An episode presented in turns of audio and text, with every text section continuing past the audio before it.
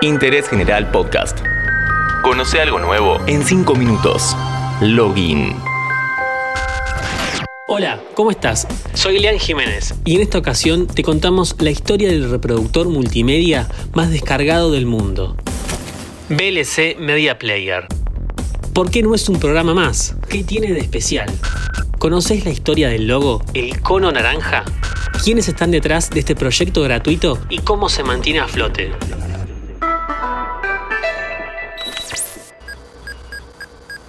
Antes de VLC, cuando queríamos ver un DVD, un video o escuchar música, dependíamos del reproductor de fábrica de la PC, como en Windows, el reproductor de Windows Media. Cada dispositivo tiene formatos que le son propios.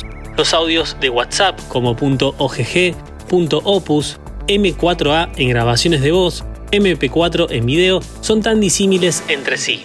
Tu PC tiene que saber interpretar estos formatos y para eso existen los códecs. Para ponerlo en palabras simples, los diccionarios que debe tener tu computadora para codificar y decodificar estos formatos. Pero ¿qué pasaba si notificaba error por no tener los códecs necesarios? Con suerte lo encontrábamos en cualquier página de dudosa procedencia con tal de ver ese material. Por este motivo, VLC pasó a ser la solución definitiva. El programa que decodifica cualquier tipo de archivo de audio y video. Pero esa fama se la fue ganando por el boca en boca.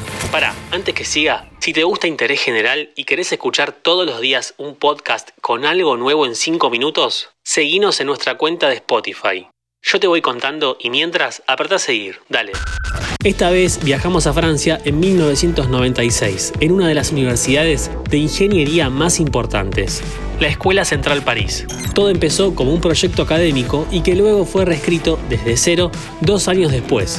En su origen, el programa se llamaba Videolan Client, cliente de Videolan. Se trataba de un software que permitía enviar y recibir video a través de una red local. Una PC cliente se conecta a un servidor y este transfiere el video. El prototipo del streaming que conocemos hoy en día. Prime Video, HBO, Netflix. Pensá en el servicio que quieras. Todos le deben mucho a VLC.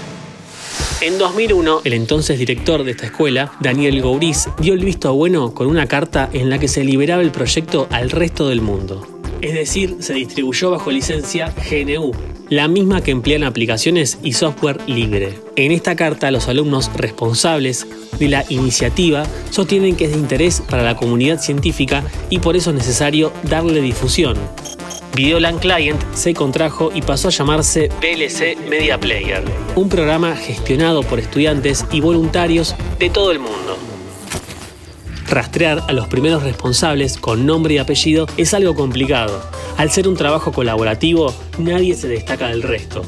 Si accedemos al código fuente más viejo, que data de diciembre de 2004, encontramos 16 nombres, la mayoría con mails de la Escuela Central París. Esta lista no sigue un orden concreto. La pregunta que nos hacemos es, ¿qué tiene que ver el logo de un cono naranja en un reproductor multimedia? La historia tiene que ver con el alcohol. Los estudiantes de esta academia no solo se destacaban por la innovación y la investigación en sus trabajos, sino también por irse de fiesta. Cuenta la leyenda que al volver de cada salida nocturna, los alumnos, totalmente alcoholizados, se llevaban de recuerdo un cono de tránsito a la universidad. Esto se hizo costumbre. Todos querían tener el suyo y dejarlo en el laboratorio de informática. Por eso, en honor a esa tradición, se decidió por este llamativo cono naranja. El diseño del mismo puede variar de acuerdo al gusto del usuario. Es una opción válida dentro del programa. Desde 2009 el proyecto no forma parte de la Escuela Central París y es mantenido por la organización sin fines de lucro Videolan. La misma está compuesta por voluntarios y solo financiada mediante donaciones. Su equipo trabaja a diario en nuevas versiones del programa, mejorando la interfaz, la calidad de video, de audio y de los subtítulos. Si te interesa colaborar, lo puedes hacer mediante transacción bancaria, PayPal y hasta Bitcoins. BLC, el proyecto que nació en un laboratorio de informática y logró más de 3.500 millones de descargas. Sigue en pie hace más de 20 años, dándote una mano cuando nada reproduce tu archivo. Seguí a Interés General en Spotify y escucha nuestros podcasts nuevos todos los días.